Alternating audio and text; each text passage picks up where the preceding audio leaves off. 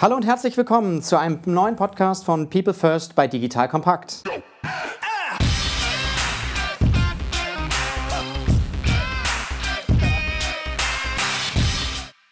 Mein Name ist Matthias Weigert, ich bin Geschäftsführer der Unternehmerschmiede. In unserem Podcast geht es um das Thema Menschen in der digitalen Welt. Wir schauen uns an, wie Innovationen und digitale Geschäftsmodelle durch die richtigen Innovationsteams erfolgreich umgesetzt werden können. In der heutigen Folge geht es um die Herausforderung, die richtigen Fachkräfte für ein Unternehmen zu gewinnen, um eine digitale Agenda umzusetzen. Ich freue mich, dass ich heute im Podcast mit Arne und Alex bin, Arne Hosmann und Alexander Schlomberger, die beiden Gründer und Geschäftsführer von ExpertLead eine Bitte an euch. Vielleicht, Alex, fängst du an, euch erstmal vorzustellen, wer ihr seid, vielleicht ein bisschen privater zu werden, was du gemacht hast und dann kurz auf deine berufliche Werdegang zu kommen. Ja, vielen Dank für die Einladung erstmal, Matthias. Zu mir, also Alex Schlomberg, bin einer der Gründer von Expert Lead, habe das ganze Thema mit Arne Anfang 2018 gestartet, habe vorher Managementberatung gemacht bei McKinsey drei Jahre, viele Themen in der digitalen Transformation gemacht und in dem Zug auch auf das ganze Geschäftsmodell von Expert Lead gekommen. Warum? Weil wir in den digitalen Transformationen sehr häufig den Fall hatten, dass Unternehmen digitale Roadmaps planen, aber in der Implementierung häufig Probleme haben, die zu realisieren. Ja.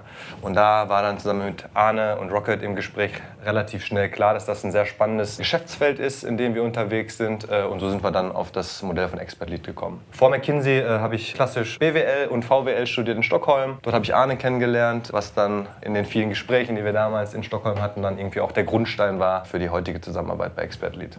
So, jetzt zu mir. Erstmal auch vielen Dank von meiner Seite für die Einladung. Ich bin Arne. Vieles deckt sich jetzt. Von daher mache ich das etwas kürzer. Ich bin der Gründer Nummer zwei. Ich habe ursprünglich auch mal BWL studiert in Mannheim. Dann habe ich VWL gemacht. Ich habe sogar einmal ein Jahr lang Ausflug in die Medizin gemacht. Das war auch sehr spannend. Ist jetzt heute nicht im täglichen Geschäft relevant, aber für mich war es sehr interessant. War dann dreieinhalb Jahre auch Berater, äh, nicht bei McKinsey, sondern bei Bain. Inhaltlich viel auch digitale Strategie gemacht und habe mich dann mit Alex zusammengeschlossen, den ich ja wie gesagt im Studium kennengelernt habe, um das Thema Expert Lead aufzubauen. In der Digitalisierung werden immer so häufig drei Kernthemen genannt. Das eine ist Technologie, Organisation und Menschen. Uns geht es natürlich insbesondere um das Thema Menschen und da eben eure konkrete Meinung auch zu Menschen in Digitalprojekten. Was habt ihr für konkrete Erfahrungen gemacht in dem Feld? Was könnt ihr teilen auch an konkreten Kundenbeispielen, wo es um das Thema Digitalisierung und Mensch geht?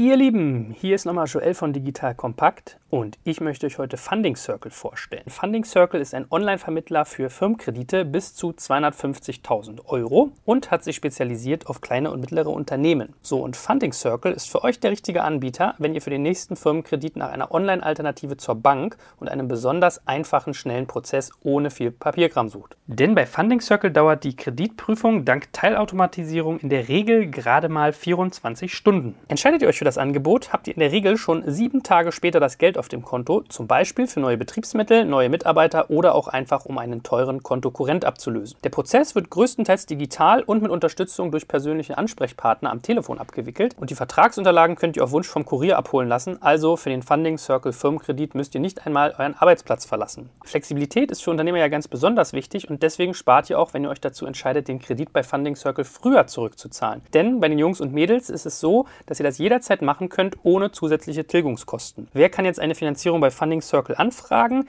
Jeder, der nach Handelsgesetzbuch bzw. Einkommenssteuergesetz bilanziert, seit mindestens zwei Jahren am Markt ist und im Vorjahr mindestens 30.000 Euro Umsatz hatte. Wenn das auf dich und dein Unternehmen zutrifft, mache ich dir das Ganze jetzt noch schmackhafter, wenn du nämlich bei der Registrierung den Gutscheincode DK2019 eingibst, erhältst du bei erfolgreichem Abschluss eines Kreditvertrages einen Amazon-Gutschein. Der kann abhängig von der Kreditsumme bis zu 500 Euro betragen. Für die Promo-Aktion gelten die Teilnahmebedingungen, die wir in den Shownotes unter diesem Podcast verlinkt haben. Und der schnellste Weg auf die Seite von Funding Circle ist unter fundingcircle.com slash digitalkompakt. Ich verlinke das auch nochmal in den Shownotes und auf unserer Sponsorenseite unter digitalkompakt.de slash Sponsoren.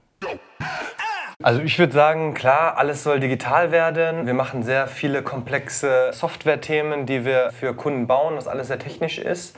Aber am Ende gibt es halt immer eine sehr große menschliche Komponente in dem ganzen Setting. Ja, also unser Anspruch bei Expert Lead zum Beispiel ist, die gesamte Value Chain so gut es geht zu automatisieren. Also Freelancer finden, Kunden finden, zusammenführen und äh, spannende Projekte realisieren. Soll so gut es geht automatisch funktionieren, wird aber nie zu 100% automatisch sein. Ja, es wird immer die menschliche Komponente geben. Zum Beispiel In der Ansprache der Freelancer, in der Ansprache der Kunden. Viele Kunden möchten gar kein automatisiertes Matching haben, sondern einen Key Account Manager, bei dem sie sich jederzeit melden können. Und das sind alles so Themen, die bei uns schon einen hohen Stellenwert haben, dass wir sagen, das, was automatisierbar ist, das, was digitalisierbar ist, machen wir. Immer mit dem Hintergrund, dass am Ende der ganzen automatisierten Value Chain wieder ein Mensch steht, der das ganze Thema mit anderen Menschen dann zusammenbringt. Das ist jetzt mehr das Thema auch, wie ihr mit euren Kunden zusammenarbeitet. Was sind, Anne, vielleicht auch konkrete Beispiele bei euren Kunden, die ihr unterstützt, wo ihr merkt, was können die Unternehmen nicht so gut, wo brauchen sie Unterstützung, gerade in welchen Feldern der Digitalisierung? Das ist natürlich sehr breit. Also ich meine, die größte Unterstützung, die wir als Unternehmen jetzt geben, ist natürlich die Leute zu finden, die das Ganze umsetzen können. Ja, das ist ja sozusagen das Kernmodell und das ist auch das Kernproblem bei vielen der Unternehmen. Es ist ja eine Sache, sich zu überlegen, wo will ich hingehen? Also wenn wir jetzt sagen, was ist irgendwie das Ziel meines Projekts, da kann man irgendwie konkret sagen, manche wollen nur eine App programmieren, manche sagen, ich möchte mich um Thema wie Machine Learning kümmern, ich möchte es implementieren, in Richtung Data Science gehen, wie kann das ganze Unternehmen datengetrieben arbeiten, automatisiert Daten auswerten. Das sind ja oft, sag ich mal, die Buzzwords und Ideen, aber das ist ja nur der erste Schritt. Der zweite Schritt ist, was muss ich da eigentlich konkret machen? Wer kann mir eigentlich helfen, das einmal aufzusetzen, um dahin zu kommen? Und wer kann es dann operativ umsetzen? Und da helfen wir, die Leute zu finden, die das planen können. Wir sind auch inhaltlich selber so, dass wir da unterstützen können, den ersten Anschub zu geben, um die Planung auszudetaillieren. Und dann finden wir natürlich eben auch die Leute, die das technisch sehr sauber umsetzen können. Und da gibt es ehrlicherweise in Deutschland ein Riesenproblem, weil es nicht genug Leute gibt, die das technisch alles umsetzen können, was in der Planung eigentlich schon auf den ganzen PowerPoint-Slides steht. Verstanden. Jetzt nochmal zurückkommt, nachdem wir kurz auch über das Thema Herausforderungen gesprochen haben, was macht Expert Lead konkret? Genau, also was wir machen ist, wir finden und qualifizieren sehr gute IT-Freelancer. Wir akzeptieren die Top 5% bei uns im Netzwerk und die vermitteln wir an Unternehmen. Beispiel ist, ein Unternehmen sucht einen extrem guten Softwareentwickler in einer bestimmten Programmiersprache. Da können wir entsprechend in unserem Netzwerk schauen, wer kann das, wer hat die Fähigkeiten, die für das Projekt gefordert werden und können diese in einer sehr kurzen Zeit zur Verfügung stellen. Die große USP bei uns ist das ganze Quality Screening. Äh, wir haben ein sehr strenges und aufwendiges Verfahren entwickelt, in dem wir wirklich objektiv und skalierbar schauen können, was ist ein guter ITler und was ist ein schlechter. Das Quality Screening hat verschiedene Schritte. Das erste ist ein ähm, CV und Personality Assessment, also sind es Leute, die auf dem Papier schon mal genug Erfahrung mitbringen? Sind es Leute, die vernünftig kommunizieren können, die in einem Team arbeiten können, die Englisch sprechen können, etc.? Im zweiten Schritt schauen wir dann auf die Coding-Fähigkeiten, also wie elegant kann jemand coden? Ist der Code sauber? Ist er gut dokumentiert? Macht der Code das, was er machen soll? In einem dritten Schritt haben wir einen Live-Coding, in dem wir nochmal überprüfen, hat die Person, die diesen Test zu Hause gemacht hat, tatsächlich den Test selber gemacht oder hat sie Hilfe bekommen? Und zusätzlich schauen wir noch über Architektur, softwarerelevante Themen nach. Also wie denkt jemand in der Softwareplanung über Roadmaps etc. nach? Und dann zum guten Ende haben wir noch kontinuierliches Qualitätsscreening, wo wir wirklich zusehen, dass nur die besten Leute tatsächlich bei uns im Netzwerk bleiben. Also nur die sehr gut bewerteten bekommen äh, neue Projektanfragen als erstes wieder zugespielt. Anne, wer sind so eure Kunden, die ihr mit diesem Service bedient im Schwerpunkt? Also größere Startups oder Scale-ups ist der eine Bucket. Der zweite wären Mittelstand, Mittelständler, die eben auf dem Weg zur Digitalisierung äh, entsprechende Leute brauchen, die es technisch anspruchsvoll umsetzen können. Und der dritte große Bucket sind dann eben die ganz großen Corporates, also DAX-Unternehmen sind auch in der glücklichen Position, da auch schon mit einigen zusammenzuarbeiten oder und deren Innovation Hubs, wo also quasi die ganzen Digitalthemen oft auch hier in Berlin Berlin komprimiert zusammenliegen und wo wir auch unterstützen. Und dann unterstützen wir natürlich auf ganz verschiedenen Themen, also in der Regel natürlich Entwicklungsthemen, auch Data Science-Themen, da im Grunde das gesamte Spektrum. Und dann vor allem immer dann, wenn es komplex wird, wenn intern das Know-how fehlt oder das Know-how nicht in ausreichender Menge vorhanden ist. Das ist so unser Sweet Spot. Ja? Also wir sagen immer, je komplexer, desto besser für uns, weil desto besser und interessanter für unsere Freelancer. Weil wir wählen sie ja wirklich strikt aus im Rahmen dieses Testverfahrens Verfahrens. Und deswegen haben wir natürlich auch die Aufgabe, Ihnen sehr interessante und anspruchsvolle Themen zu geben. Ja, prima. Dann würde ich gerne noch mal so ein bisschen wieder auf unser Thema kommen. Menschen, Menschen in der Digitalisierung. Wir sagen immer so ein bisschen als Unternehmerschmiede, wir brauchen die digitale Unternehmerin oder den Digitalunternehmer, der eben neben den Digitalkompetenzen auch das richtige Mindset mitbringt, um eben digitale Innovationsthemen voranzutreiben. Ich würde gerne noch mal mit euch sprechen, wie sehen eure Profile aus? Zum einen auf der technischen Seite und auf der anderen Seite aber auch, was bringen die Leute, Alex, du hast es auch schon gesagt, so ein bisschen, was bringen die über die technische Komponente eigentlich noch mit? Was braucht es in den digitalen Innovationen?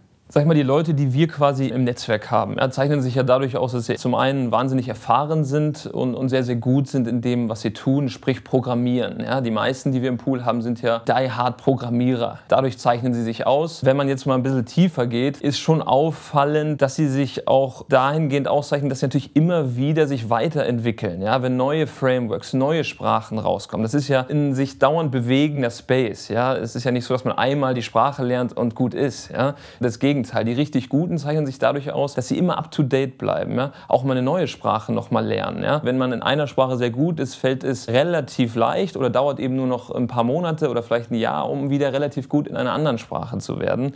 Das zeichnet die Leute aus. Tiefes Interesse an der Materie. Ich bin auch immer ganz begeistert, wenn man hier quasi mal zu Meetups geht oder wir organisieren auch selber Meetups, dass die Teilnehmerzahl immer wahnsinnig groß ist, dass die Leute quasi nach ihrer Arbeit, also ihrem Kernjob, freiwillig noch auf Meetups gehen, wo nochmal über Content gesprochen wird. Das sind ja sehr fachliche Themen, auch, auch in der fachlichen Weiterbildung. Jetzt stellen wir fest, auch in vielen Projekten gibt es unterschiedliche Rollen, die Menschen einnehmen können.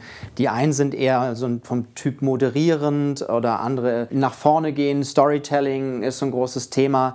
Wie seht ihr das? Gibt es da aus eurer Sicht auch eben über dieses Fachliche hinaus noch Elemente, die wichtig sind? Genau, also absolut. Also wir überprüfen, sagen wir, objektiv messbare Coding-Fähigkeiten, also Hard Skills. Wir überprüfen aber auch, sagen wir mal, generelle Soft Skills, wie gerade angesprochen. Ne? Also zum Beispiel, kann die Person gut kommunizieren, kann sie Englisch sprechen, ist es grundsätzlich eine Person, die offen ist und effizient in einem Team arbeiten kann, etc. Hm, das überprüfen wir schon. Aber bei uns ist es dann so, bevor wir das Matching mit dem Kunden machen, hat der Kunde logischerweise auch noch die Möglichkeit, in einem Meeting oder einem Videointerview mit dem potenziellen Freelance-Kandidaten zu sprechen.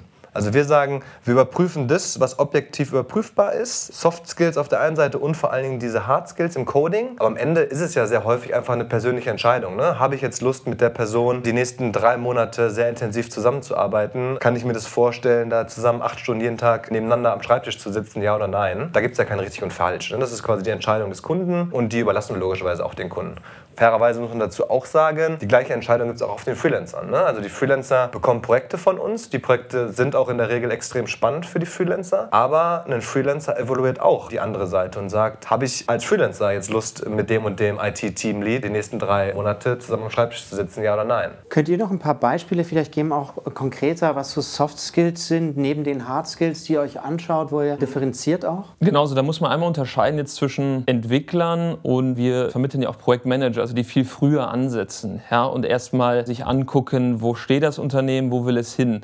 Da sind natürlich ganz andere Skills und vor allem auch Soft Skills gefragt als bei vielen der Entwickler. Ja? Weil da muss man fähig sein, verschiedene Stakeholder zu managen. Also muss ein sehr guter Manager und Kommunikator sein und man muss vor allem auch eine Vision bilden können und auch kommunizieren können in einer greifbaren Art und Weise und zwar greifbar meine ich, die Vision und der Weg dahin muss ja technisch realistisch sein, aber er muss fürs Management der Mittelständler oder auch DAX-Unternehmen verständlich sein. Und viele haben dort gar keinen Digitalhintergrund. Und deswegen ist es auf dieser Ebene der Projektmanager essentiell, dass sie gute Kommunikatoren sind und diese Vermittlungsrolle gut hinbekommen. Und auf der Entwicklerseite ist für mich ein ganz wichtiger Soft Skill letztendlich Offenheit. Ich mache das nochmal irgendwie an ein, zwei Beispielen fest. Es ist schon relativ relativ häufig so, zum Beispiel in dem letzten Stage unseres Quality Testings, da überprüfen wir nicht nur Live-Coding, sondern wir unterhalten uns auch technisch über verschiedene Lösungswege. Es ist relativ häufig so, dass Entwickler eben über die Zeit immer einen präferierten Weg haben, um ans Ziel zu kommen. Jetzt gibt es aber bei der Softwareentwicklung relativ viele Wege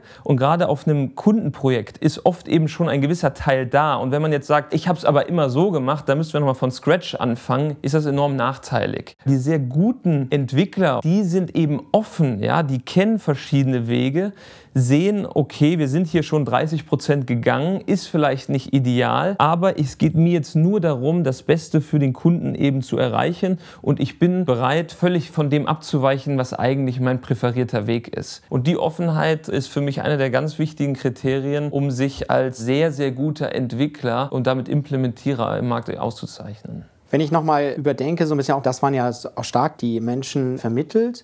Wenn ich auf der Kundenseite nochmal bin und mir einen Mittelständler vorstelle, klassischer Maschinenbauer, Werte, die sagen, unbefristeter Arbeitsvertrag, das ist eigentlich das, was ich will. Stammbelegschaft ist das, was ich brauche. Das baue ich langfristig auf. Das baue ich für Generationen auf. Jetzt kommt ihr mit dem Ansatz, wir haben Freelancer. Das ist natürlich ein ganz neuer Weg auch für die Kunden, Digitalprojekte, digitale Vorhaben umzusetzen, eben gerade abnehmende Stammbelegschaft, Zunahme alternativer Beschäftigungsformen. Wie erlebt ihr das auf der Kundenseite? Vielleicht habt ihr sogar ein Beispiel, wo ihr sagen könnt, wie ihr auch das Mindset ein Stück auf der Kundenseite verändert habt.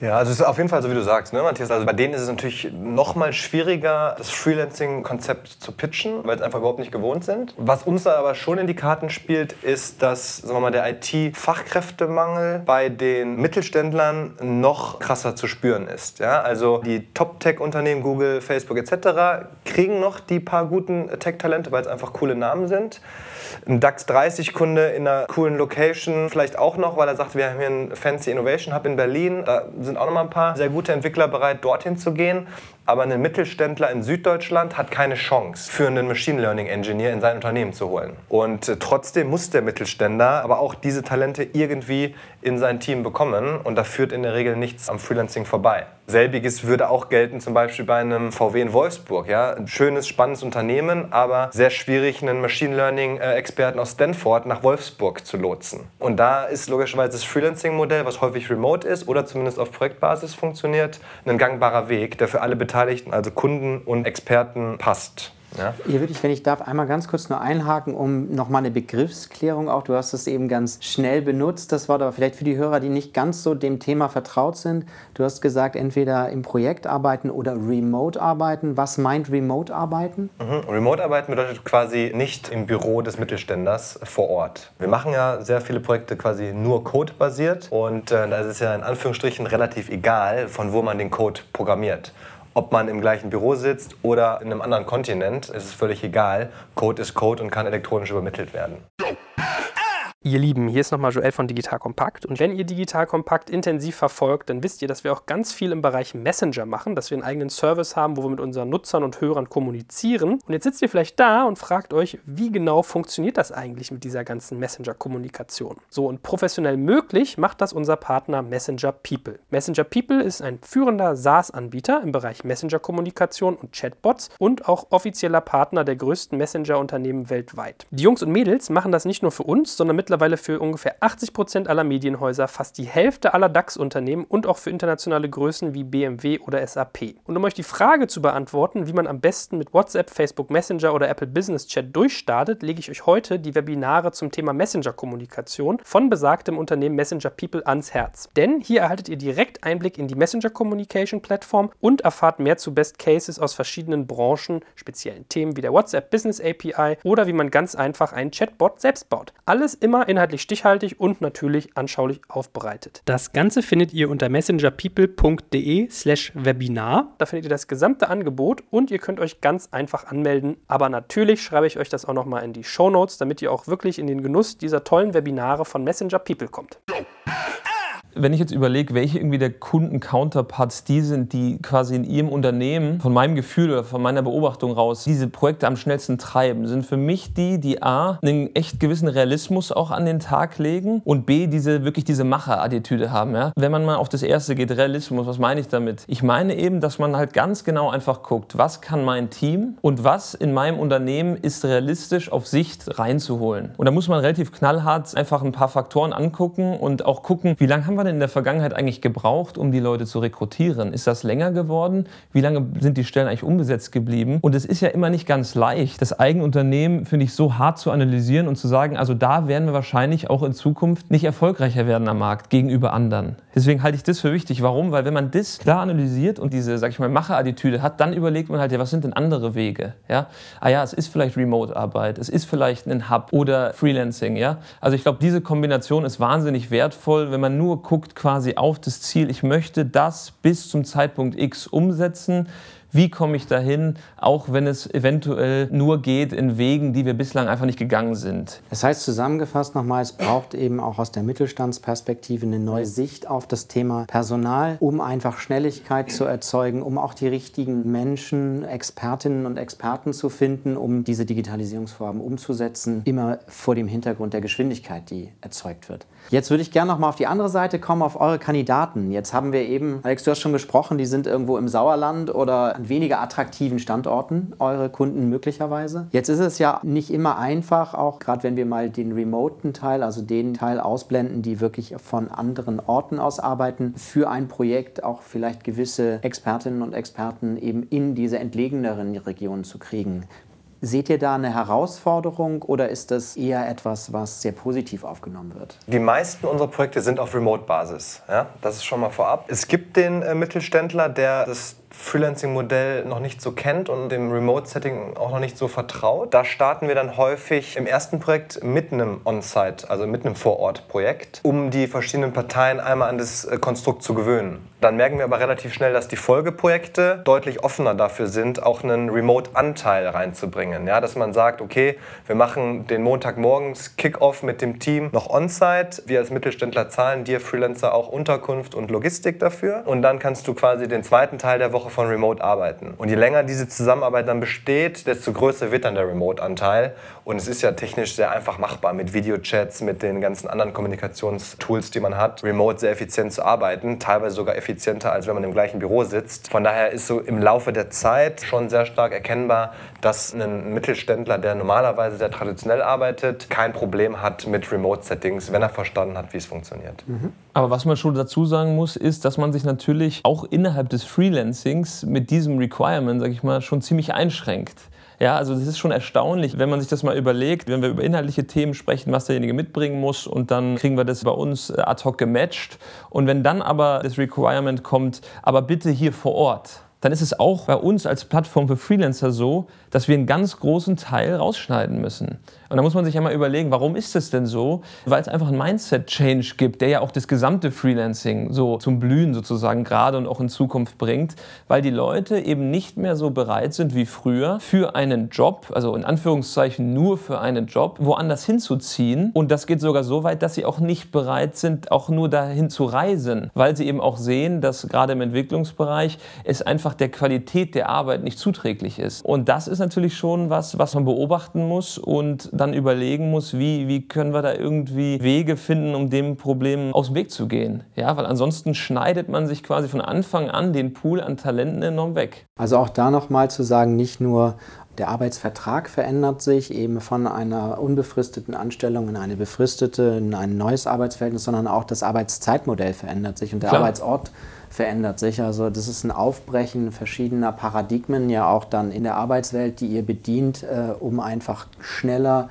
fokussierter Geschäftsmodelle umzusetzen. Ja, Bezüglich Location sind zwei große Entwicklungen. Also wir reden jetzt quasi über diese Freelancer. Die einen möchten von zu Hause arbeiten, wo auch immer sie wohnen, ja, und die andere Entwicklung ist dieses Aggregieren in Hubs. Und diese Hubs sind aber eben in der Regel in europäischen Großstädten, ja, also Berlin, Stockholm, London. Das sind so diese beiden großen Entwicklungen, ja. Und die sind beide jetzt nicht hilfreich für ein Unternehmen, das entweder nicht in Berlin sitzt oder eben nicht zufällig in einem der Orte, wo vielleicht sonst gerade viele Entwickler ansässig sind. Arne, du hast eben noch mal gesagt Hubs. Kannst du das Wort auch noch mal so ein bisschen unseren Hörern erklären, was hinter dem Wort steckt, was damit verbunden ist? Ja, ja, ich kann es versuchen, weil ich glaube, es gibt keine feststehende Definition. Ich kenne sie zumindest nicht.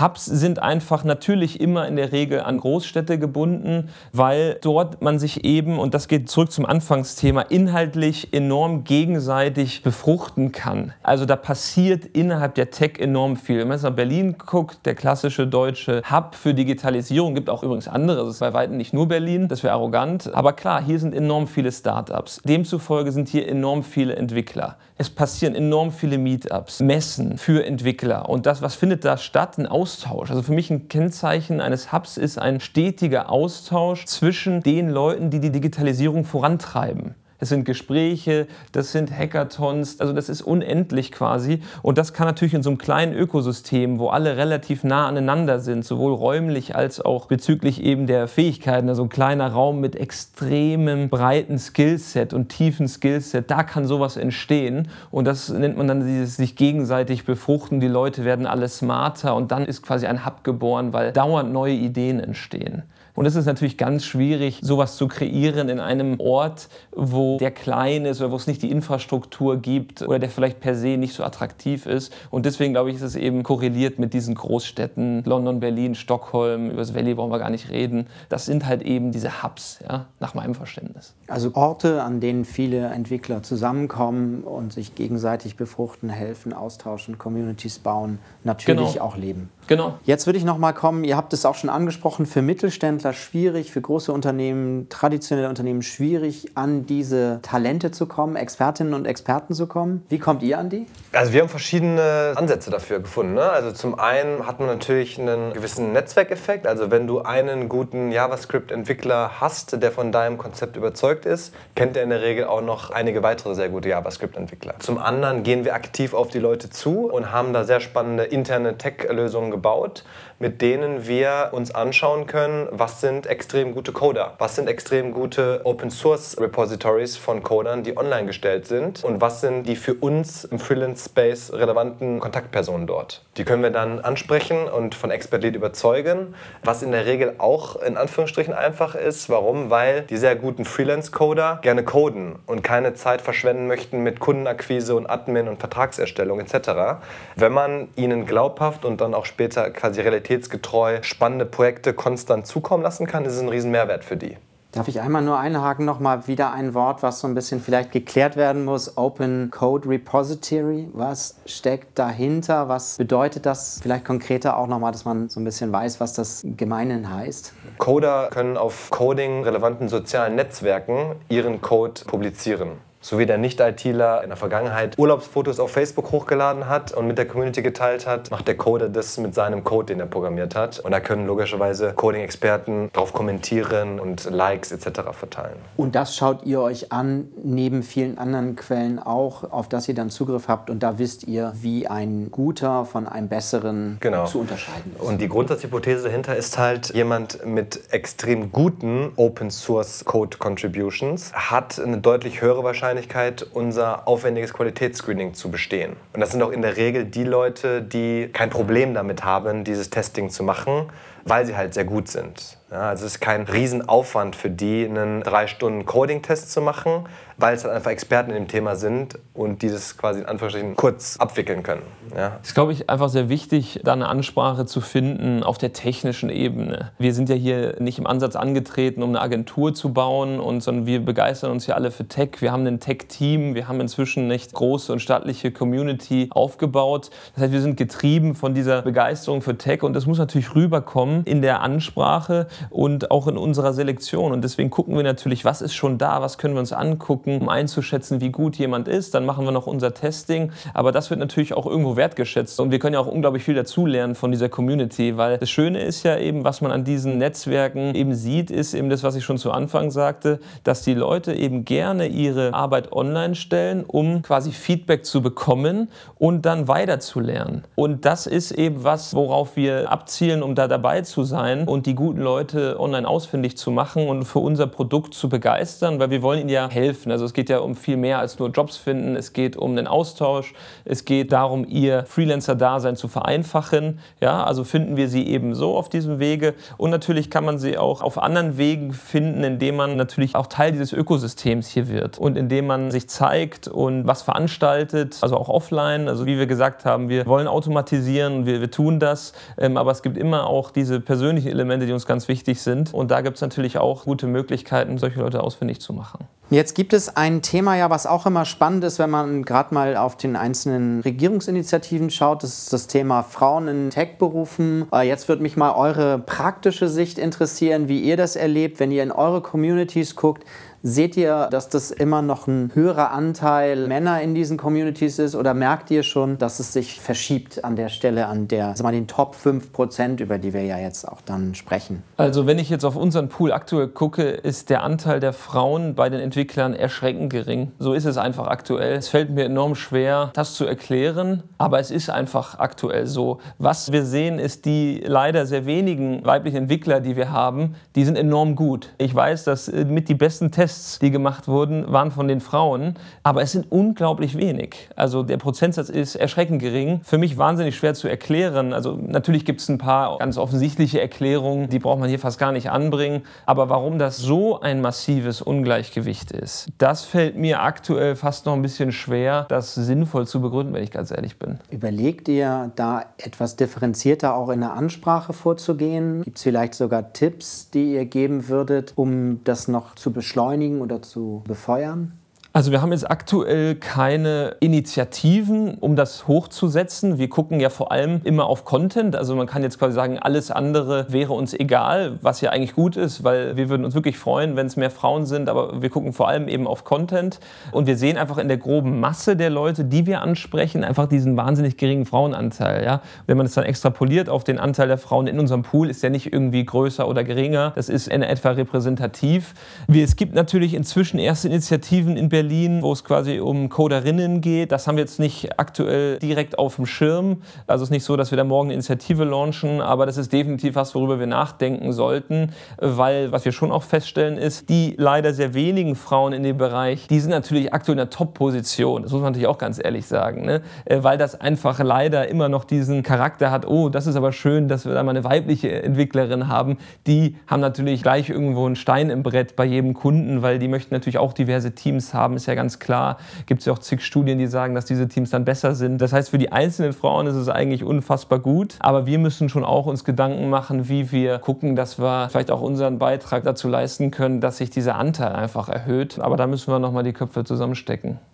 Also aber Fakt ist auch, dass das, was aktuell gesehen wird, von euch auch und von euren Betrachtungen auch bestätigt wird, dass es im Moment noch einen klaren Nachholbedarf gibt an der Stelle und da eben auch Initiativen sinnvoll und richtig sind. Dann würde ich gerne auf ein weiteres Thema kommen nochmal, das fand ich spannend, gerade bei euch auch. Ihr wollt es ja stärker automatisieren. Du hattest, Alex, von Ende-zu-Ende-Prozess gesprochen. Wie geht ihr vor in dem Matching-Prozess? Ich weiß nicht, inwieweit ihr auch Einblicke gewähren mögt in die Instrumente, die ihr einsetzt, aber glaube ich, ein spannendes Thema, weil aus der Personalperspektive, glaube ich, viele Prozesse aktuell noch sehr analog stattfinden und es einfach auch ein Umdenken dort geben wird. Stichwort Machine Learning, Algorithmen. Vielleicht so ein paar Einblicke in das, wie ihr vorgeht, wie ihr das Matching aktuell umsetzt. Vielleicht auch was perspektivisch noch kommt.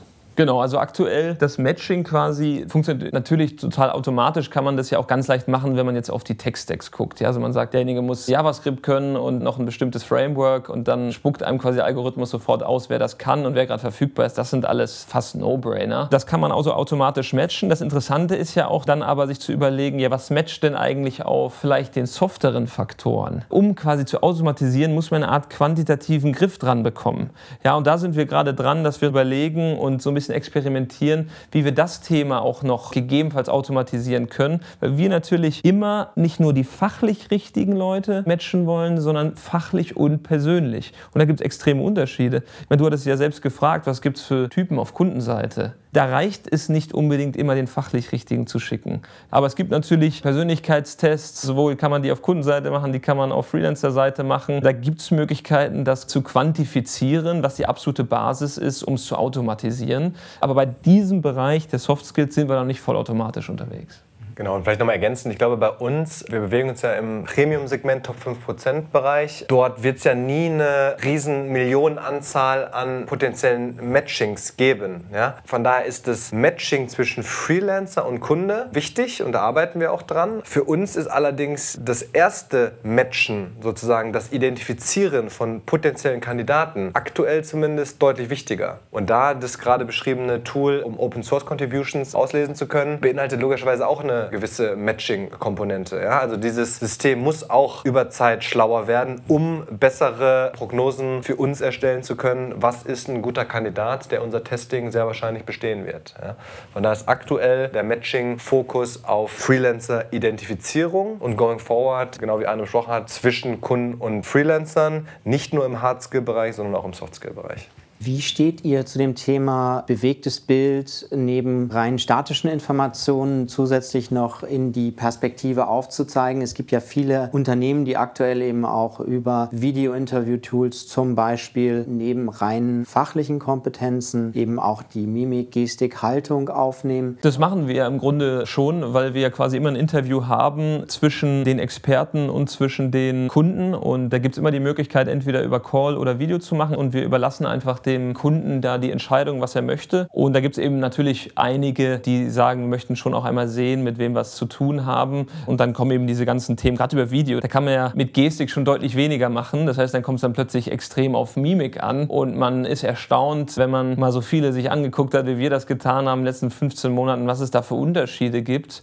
und was kleine Veränderungen da wirklich auch ausmachen im Sinne, wie confident kommt jemand drüber, wie fähig kommt jemand drüber. Also das ist ganz erstaunlich. Von daher, ich bin ein großer Fan von bewegten Bildern und das über Video zu machen. Und natürlich einen Schritt weiter im Verlauf des Projektes läuft das ja in der Regel über Video ab. Ja, es ist ja nicht so, dass das irgendwie alles über Telefonspinne gemacht wird, sondern in der Regel wird da face-to-face -face gesprochen. Dann ist es ja auch ein ganz wichtiges Tool, um bei einem Remote-Setting, also auch bei einem Entwickler, der jetzt in Osteuropa sitzt, den quasi deutlich näher ranzuholen über das Video. Es ist viel näher dran gefühlt in der Wahrnehmung, wenn ich ihn sehe übers Video, als wenn ich nur über die Telefonspinne mit ihm rede. Und das ist aber eigentlich fast schon Standardvorgehen. Von daher ist, glaube ich, das Thema bewegtes Bild extrem wichtig und wird immer wichtiger werden, je mehr remote gearbeitet werden wird. Ganz konkret auch zu eurem Geschäftsmodell. Wo ist Expert Lead in der Zukunft? Wo seht ihr das? Wie seht ihr das? Vielleicht die nächsten zwei bis fünf Jahren? Wo seht ihr euch? Ich glaube, die Vision ist relativ klar. Also unser Anspruch ist schon, die führende Tech-Plattform für Freelancer aufzubauen. Das Spannende ist, es gibt noch keine große dominierende Partei, die in diesem Bereich aktiv ist in Europa. Und da ist schon unser mittelfristiger Anspruch, uns zumindest in Europa so durchzusetzen, dass komplexe Tech-Projekte auf Freelance-Basis alle bei uns laufen. Wir haben jetzt das erste Jahr hinter uns und merken, dass es ein total spannendes Thema ist und was heute schon groß ist, aber zukünftig noch deutlich größer werden kann. Ja, Arne hat die Freelance-Trends angesprochen. Ich glaube, es gibt Studien, die sagen, USA aktuell aktuell ein Viertel der Arbeitskraft auf Freelance-Basis, in acht Jahren mehr als die Hälfte. Ähnliche Trends wird es in Deutschland geben. Ein Beispiel ist, Google hat heute schon mehr Freelancer auf der Payroll als Nicht-Freelancer. Und mit diesem ganzen Trend, der dort im Hintergrund liegt, glauben wir, dass das Themengebiet und der Markt deutlich größer wird, wo wir uns logischerweise als führende Position dann irgendwann etablieren möchten.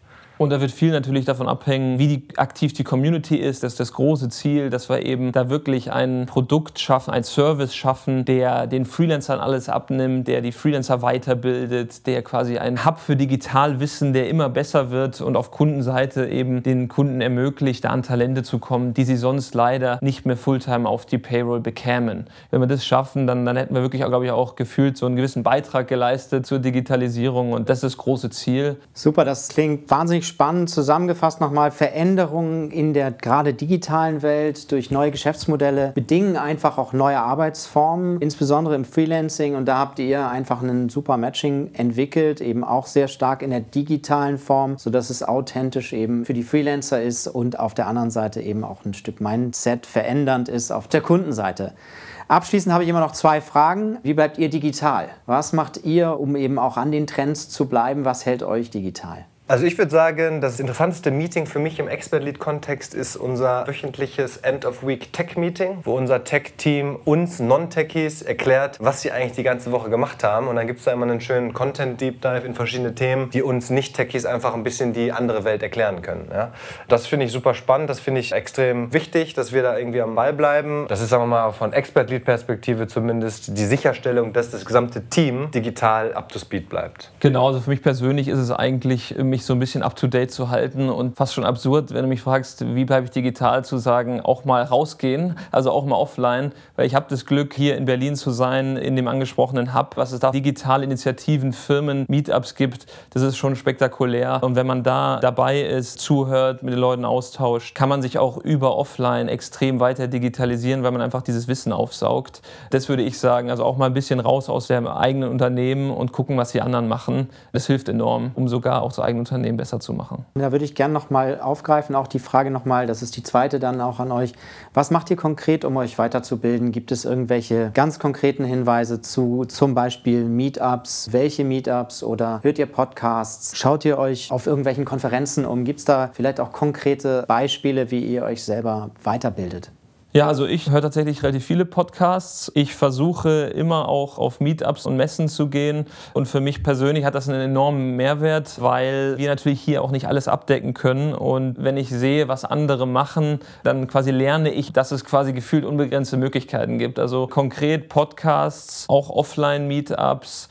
Gibt es so konkret Beispiele, zwei, drei vielleicht, wo die dir gerade in den Kopf kommen? Hier in Berlin gibt es ja so auch so Themen wie React-Meetups. Also pro Framework gibt es quasi wirklich Meetups, wo man sich drüber darüber unterhält. Für mich teilweise enorm schwer, äh, weil ich habe ja gesagt, was ich studiert habe, aber trotzdem enorm hilfreich. Ja. Ich glaube, ich habe mich wahnsinnig aufgeschlaut, hoffe ich, in den 15 Monaten. Wenn ich zum Golang Meetup gehe oder in dem Angular Meetup, dann sieht man schon, was es eigentlich da für Weiterentwicklungen gibt. Die sind dann schon sehr technisch, dann kann man auch mal ein Level noch mal höher gehen, wo man einfach sagt, was ja natürlich jetzt gerade überall hier in Berlin gefühlt jede Woche gibt es Podiumsdiskussionen zu der Rolle von Machine Learning, KI, wie weit ist die KI, was, da gibt es unglaublich viele Angebote Angebote und die muss man halt wahrnehmen. Ich würde gern viel mehr wahrnehmen, fairerweise, aber das Unternehmen hält einen schon busy. Ich glaube aber, dass das sehr, sehr gut ist. Und letzter Punkt von mir sind, wir machen immer einmal wöchentlich eine Schulung, also dass wir mal mit dem CTO oder unserem Lead Architect, die dann einfach dem Team jede Woche mal ein neues Thema mitgeben, was sich aktuell so tut, das ist auch nochmal enorm wertvoll. Wenn ich jetzt einfach mal so auf die letzte Woche zum Beispiel bei mir schaue, ist eine Mischung irgendwie zwischen Experteninputs, physischen Meetings und, sagen wir mal, innerhalb von Expert Lead von unseren Techies lernen. Ja? Und du startest deinen Montagmorgen mit einem bekannten Tech-Podcast. Du hast Meetings, wie du dein nächstes Offline-Meeting planst. Wir planen zum Beispiel gerade ein PHP-Meetup hier in Berlin. Wir haben im letzten Monat ein Python-Meetup organisiert. Ähm, das sind einfach so inhaltliche Themen, die man bespricht und da auch up to speed bleibt. Dann war ich am Donnerstag in München auf dem Deutschen Innovationsgipfel, halt was eine sehr, sehr coole und spannende Konferenz ist, wo wir einen kleinen Speaker-Slot hatten, aber logischerweise drumherum ganz viele andere digitale Workshops mitnehmen konnte und dort auch extrem viel lernen konnte. Und dann hatten wir am Freitag unser angesprochenes Tech-Meetup, wo unsere Techies uns aufschlauen. Was, glaube ich, mal so eine ganz gute, beispielhafte Woche ist, wie man schon versucht, über verschiedenste Kanäle an den digitalen Themen dran zu bleiben. Top. Also ihr haltet euch eben auch über die Communities, über den Austausch. Nicht alles ist digital, sondern einiges ist eben doch noch analog und im direkten Austausch entsprechend fit. Jetzt ganz zum Schluss, wie können die Hörer mit euch in Kontakt treten, wenn sie weitere Fragen haben, vielleicht auch Interesse haben, sich als Freelancer zu bewerben? Wie finde ich euch? Ich glaube, wir sind beide auf LinkedIn unterwegs. Ich weiß nicht, ob wir im Rahmen hier des Podcasts auch Kontaktdaten teilen können. Das können wir gerne auch machen. Immer offen für Feedback auch, Fragen. Wenn Tech-Freelancer zuhören und Lust haben, die sollen sich einfach gerne bewerben. Können sie auch online machen, natürlich direkt über die Website. Und wenn sogar Leute da draußen sind, die Lust haben, bei uns mitzumachen, sprich hier zu arbeiten, sehr, sehr gerne. Wir heiern gerade mehr als zehn Positionen von Tech bis Sales, so ziemlich alles eigentlich, weil wir eben viel Bedarf sehen. Sehr, sehr gerne einfach bei LinkedIn anschreiben oder in den vielleicht nachher von dir geteilten Kontaktdaten. Genau. Und ich glaube, sonst auch alles auf expertlead.de. Da gibt es die Formulare für Freelancer, für Kunden, da gibt es die E-Mail-Adressen für Jobs und logischerweise auch unsere Kontaktdaten nochmal zu finden. Perfekt, dann Alex, Arne, vielen Dank für das Gespräch. Äh, ich glaube, es war sehr, sehr interessant. Vielen Dank. Vielen Dank dir. So, liebe Hörer, für heute sind wir schon wieder am Ende unseres Podcasts angelangt. Wenn euch das Thema aber noch weiter interessiert, habt ihr die Möglichkeit, euch auf Patreon extra lange Podcasts von uns zu besorgen. Also quasi jeweils einen Director's Cut, der noch einmal 10 bis 20 Prozent länger ist und dementsprechend mehr Inhalt bietet. Patreon schreibt sich wieder Patron, nur mit E dazwischen, also Patreon. Und unter patreon.com slash dekompakt könnt ihr euch für monatlich ein paar Taler besagte extra lange Podcasts klicken. Dort ist dann übrigens auch keine Werbung enthalten, sondern diese wird ans Ende geschnitten und auch sonst kommt ihr in den Genuss unterschiedlicher Extra-Inhalte wie unser Recherchematerial, die Teilnahme an all unseren Gewinnspielen und, und, und. Uns freut es natürlich sehr, wenn wir euch für diese Bonusinhalte begeistern können. Ansonsten vielen Dank fürs Zuhören und auf bald.